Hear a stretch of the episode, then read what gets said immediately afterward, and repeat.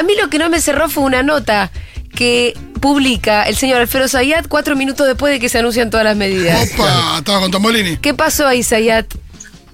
No puedo creer que me estuviste monitoreando el tiempo. Pero, eh, Fue- Es un halago lo que te estoy diciendo porque para mí es importantísimo lo que tiene Zayat para decir. Claro. Entro a Twitter a ver qué tuiteaba Alfredo Zayat y Zayat tuitea mi nota. No me dieron las cuentas, no me cerraron las cuentas, Alfredo.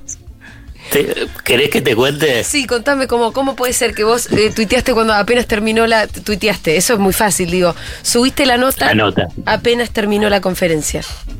Bueno, te voy a contar una de las cuestiones que hacen a la, la- la nueva forma de hacer periodismo y qué es lo que te dicen, ¿no? Que yo me estuve resistiendo, ya te estoy hablando hace 3, 4 años, Sí. Y de a poco uno se tiene que ir adaptando porque así funciona hoy la, La información. la comunicación, la información, ¿no? Entonces, eh, Ernesto Tiffenberg, histórico, director de, eh, de Página 12, hoy se ocupa más de todo el tema de la web, del portal, siempre insistía y decía, miren, eh, para pensar el tema del portal, ya no el papel, ¿eh? dice, hay que salir primero. Hay que salir primero. Digamos, porque el que pega primero es que te toma el famoso search de, de Google y los algoritmos cuando vos tenés eh, una noticia que es que, que conmociona o que se busca mucho y eh, si vos estás primero inmediatamente te ponen en, en- en la jerarquía de búsqueda de información eh, arriba. Y por consiguiente tiene más tráfico bueno toda esta historia no yo digo, bueno, pero si vos tenés anuncios, ¿cómo haces? Claro. No, porque lleva su tiempo. Bueno, a la hora, hora y media, a las dos horas, ya tiene que estar subido. No es que tenés que esperar eh, seis horas pensando en el papel, tenés que Sí. pensar en el portal. Ok. Bueno, ayer Sí. veo cómo viene el cronograma, dice a las 5 jura, siete y media la- los anuncios, que finalmente fue a las 8. Yo dije, yo voy a esperar hasta las 9 de la noche para sentarme a escribir lo que en realidad yo ya sé Vos lo ya que sabías quiero lo que era. escribir. Sí. Y más o menos, vos fíjate que mi nota es, no es que hablo con las medidas No, es verdad con- eso. explica- explicando cada una de las medidas. Yo tengo que analizarlo, tengo que ponerle un contexto. Y entonces dije, bueno, la escribo antes. Medio Tombolini. Estoy revelando, Medio eh, estoy son cosas, son, son secretos esto, pero bueno. la escribo antes. Entonces dice, che, pero este pibe no es serio, pese a que tantos años, ¿cómo vas a escribir antes? Bueno, eh, pero ahí puede ser que no sea serio, pero uno tiene experiencia.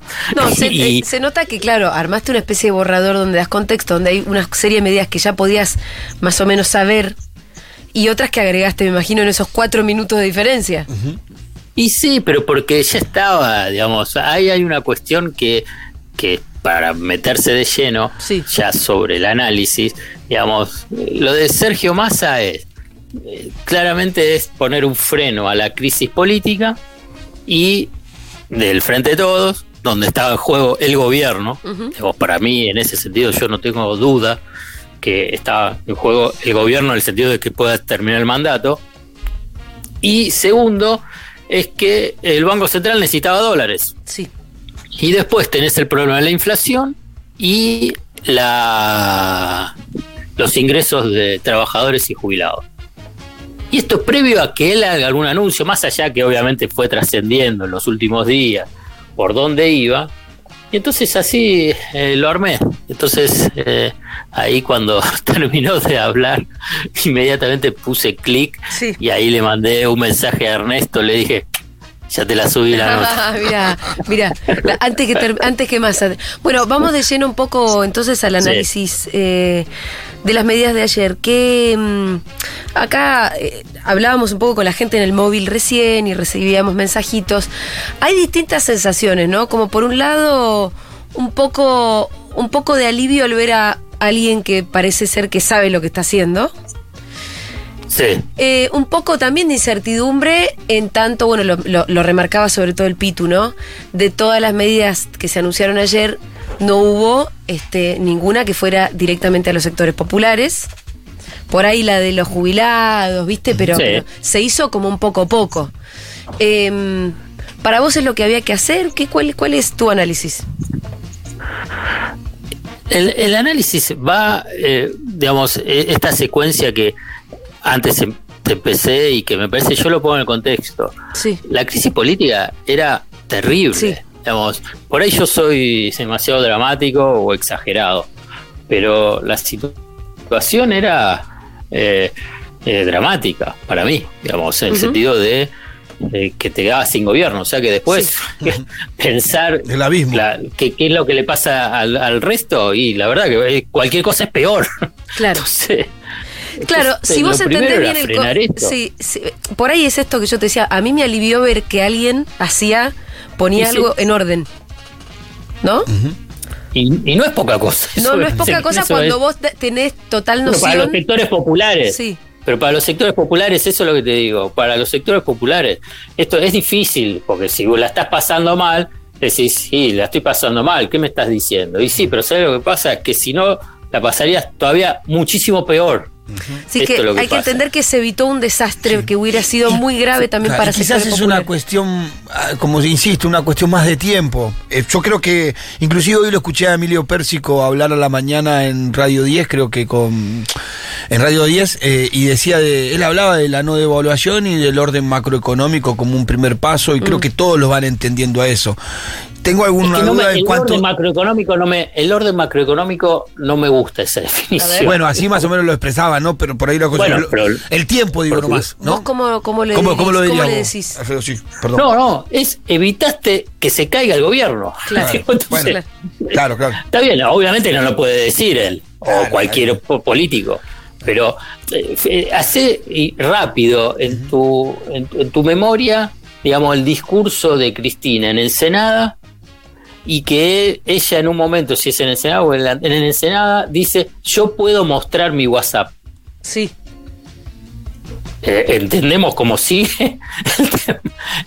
¿A quién se lo estaba dirigiendo? Alberto. Sí, Sí. Ah. Y, pero imagínate, la vicepresidenta se lo estaba diciendo al presidente. No, no, era un desastre, está muy claro. Era un desastre, era un desastre, era un desastre. Veo eh, justamente esa definición, yo miro y veo un abismo político. Claro. Sí, sí, sí, digamos. eso estamos de acuerdo, sí. Frente a eso, los sectores populares pierden, pero en una forma dramática. Bueno, se pudo frenar, no hacer todo el recorrido, se pudo frenar con este eh, eh, desembarco de masa en el Ministerio de Economía que, que es como un nuevo gobierno, parece como un Sí, relanzamiento. sí, pareciera claramente un nuevo gobierno.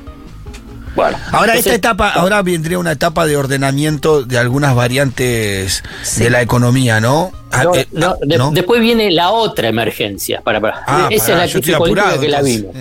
La- esa la vimos, ya está. Sí. Bueno, Sí. ahí. La segunda es que el Banco Central tiene muy pocos dólares. Sí. No es que no tiene dólares, tiene muy pocos dólares. O sea, lo siguiente es por lo menos acercar, y lo anunció y me Sí. parece dos medidas fundamentales en términos de los intereses de los sectores populares, Sí. aunque no parezca, después lo puede ser, es que haya más o menos unos 10 mil millones de dólares en los próximos 60 días en el Banco Central. Entonces, ¿esto qué te evita? Algo que dijo también muy importante para los sectores populares, Sergio Massa, que es que no va a haber un shock devaluatorio. Claro. Shock devaluatorio significa una fuerte devaluación, Claro, no es claro. que no se va a ajustar el tipo de cambio oficial. Por ahí se acelera un poquitito incluso el tipo de cambio oficial, más aún cuando la inflación de julio va a ser dramática, de un 8%, entonces se va a ajustar. Entonces, pero no va a haber. Bueno, entonces esas dos medidas, si bien no lo van a sentir en los bolsillos, en la vida cotidiana, viene a tratar de evitar un escenario peor para los sectores Sí. populares. El, el problema es que es muy difícil de visualizar, ni te Sí. digo de capitalizar políticamente lo que se evita. Sí. Porque es hablábamos con la pandemia todo el es tiempo. La contrafáctico. Es contrafáctico. Sí. Sí. En un punto. Estoy de acuerdo, 100%. Pero yo lo tengo que explicar porque si no me. Claro, me- no, me- no, pero me- está bien, está bueno entenderlo igual y No, la y a, nosotros nos sirve, imagino que a los oyentes también. Sí, sí, sí, sí. Porque además te digo, no es que esto es como una defensa, ah, bueno, es un fenómeno masa. Eh, la verdad es que no, eso vamos a ver qué es lo que pasa. En todo caso, me parece que en última instancia es que eh, quien la líder del Frente de Todos, Cristina Fernández de Kirchner, tomó nota de esto. Sí. claramente. Digamos, eh, y, y avanzó sobre eso. Entonces tenés los dólares para tratar de frenar ese shock devaluatorio. Y después tiene que atender las urgencias, que un poco es lo que yo Sí. mencionaba también en la nota, que es la inflación y qué pasa con eh, los ingresos de Los los ingresos. sectores populares. Y anunció algo, no es que no anunció nada. ¿Qué De sé los trabajadores. No, los jubilados. Los jubilados. Ah, sí, claro, sí, No, de hecho, los trabajadores ahí está en ese limbo en- entre si, si poner una suma fija y que la CGT se niega a eso. No, pero creo que un poco va llegando el consenso de la suma fija. Yo creo que otra salida no. no Para no- el no sector privado. Para el Entonces, sector Para el sector privado. privado solamente, sí. Quedaron pegados los estatales con los con los desocupados, los de, los trabajadores no, no, no registrados. Bueno, pero, pero entonces vos tenés, digamos, a los jubilados le van a dar un bono. Está Sí. claro, ah, cuando dice un refuerzo, no lo quiere. sí. Digamos, hay como una filosofía, no sabe, no sé por qué, no- que no les gusta que se diga bono, sino que se diga refuerzo. Viste que incluso también cuando fue ser es- esos aportes de 18 mil pesos, 9 mil más 9 mil, desde el ANSES se menciona como refuerzo Sí. en, en los ingresos. Entonces, tenés que hay, que es compensadora, son medidas compensadoras, no es una cuestión de recuperación eh, sostenida del poder adquisitivo, es, tra- es tratar de compensar y reparar eh, eh, los ingresos de sectores populares frente a lo que es este eh, fogonazo inflacionario. ¿no? Entonces dice, bueno, viene, va a haber un ajuste de un 15 a un 16% de las jubilaciones por la movilidad, más un refuerzo, que la verdad no sé cuánto será el monto, lo estarán, lo estarán evaluando. Y a la vez, el jueves que viene se junta sectores de las entidades empresarias y de sindicatos para definir lo que va a ser un refuerzo para los trabajadores eh, eh, formales. Y a la vez también se va a reunir de nuevo el, el Consejo del Salario Mínimo. Todas son medidas defensivas, digamos, lo que quiero decir es, son todas medidas defensivas en una situación de fragilidad económica y política importante. Esto es lo que anunció. Digamos, en ese contexto de fragilidad se anuncia el ordenamiento de las cuentas fiscales. Entonces, el ordenamiento de las cuentas fiscales viene a dar respuesta a, digamos, demandas de, de- del mercado, pero fundamentalmente del Fondo Monetario Internacional, donde tenés que cumplir, por eso reafirmó que va a cumplir la meta del 2,5% de déficit eh, en relación al Producto Interno Bruto. ¿Y por qué? Y porque lo que necesitas, lo menos que necesita esa fragilidad política y económica local es que se te cierre el grifo de dólares del Fondo Monetario Claro, Internacional. Claro. Eh, ahora, yo, yo no, no lo veo tampoco tanto como todas concesiones a los sectores más privilegiados. Eh, también, por ejemplo, cuando él dice vamos a entrar a revisar el tema de la subfacturación y sobrefacturación de importadores y exportadores, Sí. eh, ahí le está dando una señal de, eh, muchachos, ya no se hacen más los vivos. Sí. ¿No? Hoy salió, sí, sí. Sí, con denuncias en Estados Unidos, eso, que era lo que a, a mí me parece que eso no es, no es una concesión, Alfredo, sino todo lo contrario. ¿Y hay, y obvio. hay herramientas para eso? Sí, sí, sí, la FIP lo tiene, la aduana lo tiene. Son 1.300 millones de dólares, ¿eh? Ah, y eso te iba a preguntar. ¿qué relevancia tiene poner el ojo ahí? Y sí, 1.300 millones de dólares yo en plata para no- lo no- pasado. yo eh, entiendo solamente cuánto vale mi sueldo y para cuánto me, cuánto me alcanza, Alfredo. ¿Cuánto, cuánto, cuánto hoy hay O de sea, reservas? si vos me decís que sí, bueno. Y me- no, y, pero, pero fíjate, si te estás penando por Sí. cada dólar que tiene el Banco Central. ¿Cuánto dijiste que eran? Lo voy a anotar. Escúchame, acá hubo operaciones por 1.350 millones de dólares eh, de empresas, y bueno, es un número. Digamos, para cualquier otra economía por ahí no, pero para sí. Sí, sí, pero además, pero para adelante es importante también. Porque si vos pones decir, mirá, yo estoy acá, estoy poniendo el ojo. Y el que eh, se haga el vivo, para atrás voy a hacer eh, penal tributaria, también para Estados Unidos lavado de dinero. Y ojo que cuando tenés, si te avanza una causa de lavado de dinero en Estados Unidos, allá vas preso. Claro, cagaste allá. Porque vos utilizaste bancos de Estados Unidos. Claro. Y además de que vas preso comercialmente, se te cierran todas las puertas, no podés viajar, digamos. Es toda una situación que, ojo, no quiero estar en la piel de Claro. empresarios. Cuando estaba escuchando ayer, ¿no? Eh, claro. Quedó ahí no, no porque te porque- no porque te hagan solamente la causa en Argentina. Cuando él dice, Sí, lo voy a Unidos". hacer en Estados Unidos por lavado de dinero. Cuando es lavado de dinero, también es un narcotraficante el lavado de dinero. Sí. Fíjate lo que hace con los narcotraficantes si quieren ir a Estados Unidos. Claro, claro. Che, bueno, eh, vamos entonces al tema energía, Ah, claro. donde ahí Sí, al nuevo ahí esque- está. al, al nuevo esquema de subsidios eh, le agrega este asunto del ahorro. Sí. Em, De un tope de consumo. de un tope y el tope de consumo. Claro. Y el tope de consumo. O sea, en realidad el tope es, es no al consumo, sino eh, es todo esto lo que sí te vamos a subsidiar de acá para arriba viene hasta sin subsidio. 400, de 400 Sí. para arriba. no. Había mucha gente, incluso entre nuestros oyentes, quejándose diciendo que los 400, ¿cómo se mide? Eh, son... Pero a mí me- ahí tengo una duda, Alfredo, porque una cosa es que use 400 una familia de dos integrantes, de tres integrantes, y otra es una familia que tenga nueve integrantes, Sí, siete sí. hijos, papá y mamá. Eh, ¿Cómo haces? O sea, me parece Yo que ahí. te voy a ser sincero, te voy a Sí. ser- necesita precisiones. Ok. Claro. que esas 400 kilowatts mensual es bimestral, no, no está precisado.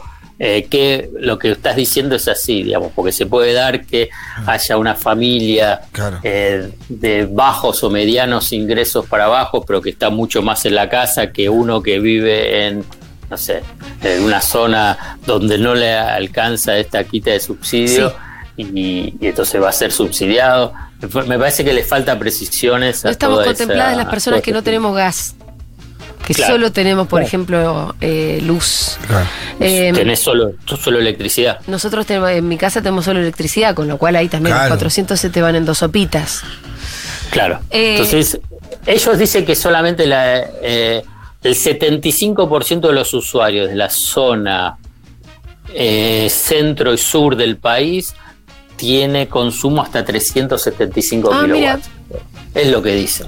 Eh, O sea que no, son, no, eh, no, no sería una población tan grande la alcanzada por este ese exceso. por- Eso, eso es lo que dicen. Pero te vuelvo a repetir. Ahora, no, está mal, eh, lo que creo es que tenemos que tener una conciencia colectiva también de que no está mal ahorrar energía. No, no, menos en, En el mundo tiempos. en el que Claro. estamos ahora, Están apagando ¿no? vidriera en Roma, Por eso, pero me parece que Obvio. incluso hasta él, de hecho, metió un poco de contexto y no, no, no estaría de más meter un poco más de contexto todavía, que apaguen las vidrieras del primer mundo. O sea, es una llamada de eh, atención. es una llamada de atención importante.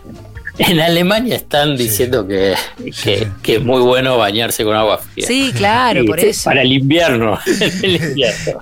No, está complicado. Los médicos dicen que es bueno, ¿eh? pero te lo regalo. Eh, no, gracias. Capaz No, en gracias. verano. Claro. claro, sí, sí. Capaz en verano. Pero bueno, yo creo que eso lo van a tener que precisar un poquito más. Eh, lo que también es cierto es que eh, cuando lanzaron el plan de inscripción para mantener los subsidios, pensaban que solamente el 10% no se iba a inscribir. ¿Y? Y, no se inscribió el 30%. Claro. Puede haber un porcentaje que eh, pueda explicarse porque no se enteraron, porque no supieron cómo hacerlo, eh, pero que claramente es más que el 10%. ¿no? Hay, había mucho desconocimiento de lo que significa el aumento con el quite, con el quite del subsidio. Creo que estaba muy subestimado por muchas personas. Y bueno, pero no Porque por vos vas a lo pagar, vas a pagar como tres veces más de eso. Yo el otro día estaba hablando con una vecina y decía, mirá, que es un montón lo que vas a pagar si no haces el trámite. Sí, será mucho, es un montón, hacelo. Eh, y pero que no se que, que- no se haya inscribido todo in- inscrito la cantidad de gente que el gobierno esperaba es una buena o es una mala noticia para el gobierno al final Y para el gobierno, inicialmente vas a gastar menos en subsidios. sí y es lo que que es está buscando eso. pero por otro lado por ahí lo que no quiere es el descontento social de la gente que no sabía que ups Claro. Era tanto. Exacto. Claro, yo eso. creo que, yo, ya, a ver, para decirlo, vuelvo a repetir, para mí tiene que haber más precisiones, pero a la vez rápidamente en ese mismo momento abrir varias ventanillas para atender los casos. Sí. Digamos, porque puede haber casos Claro. digamos, especiales, particulares, que eh, no se enteraron o sí se enteraron, pero tienen una situación particular en sus, en sus hogares. Bueno, para dar respuesta, para poder tratar, para contener lo que pueden ser eh, reclamos. Porque si vos no abrís esas ventanillas eh, y empiezan los reclamos, te imaginas lo que es a nivel de la expectativa Claro. social, los Sí. medios, el, el- el, eh, la panzada que se van a hacer. ¿no? Sí, lo que pasó en su momento con, con el ajuste de Macrista, eh, con respecto a los clubes de barrio, un montón de, de situaciones que no estaban contempladas y que quizás eran excepcionales, pero eh, salió muchísima gente a hablar y los medios hicieron un picnic. Y sí, y pero, pero, pero la verdad que el Estado tiene que dar Y, sí. respuesta. y porque además las realidades son muy heterogéneas. Totalmente. Y claro, y claro, y tenés que dar respuesta a todos, y tenés que tener, digamos, si vos tomás una medida, bueno, tenés que dar respuesta a situaciones particulares.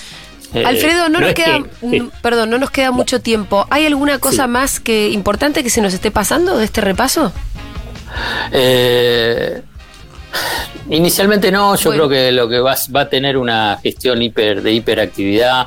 Hoy se reunió a las 8 de la mañana con economistas que no son de, de la coalición de gobierno, digamos, más acordar a que en su momento también Caballo eh, hacía esto y me parece que es parte de esa estrategia de comunicación, marketing y de construcción de expectativas, porque vos al convocar a los economistas, digamos, le generás cierta complicidad para que después salgan a hablar y no te estén matando.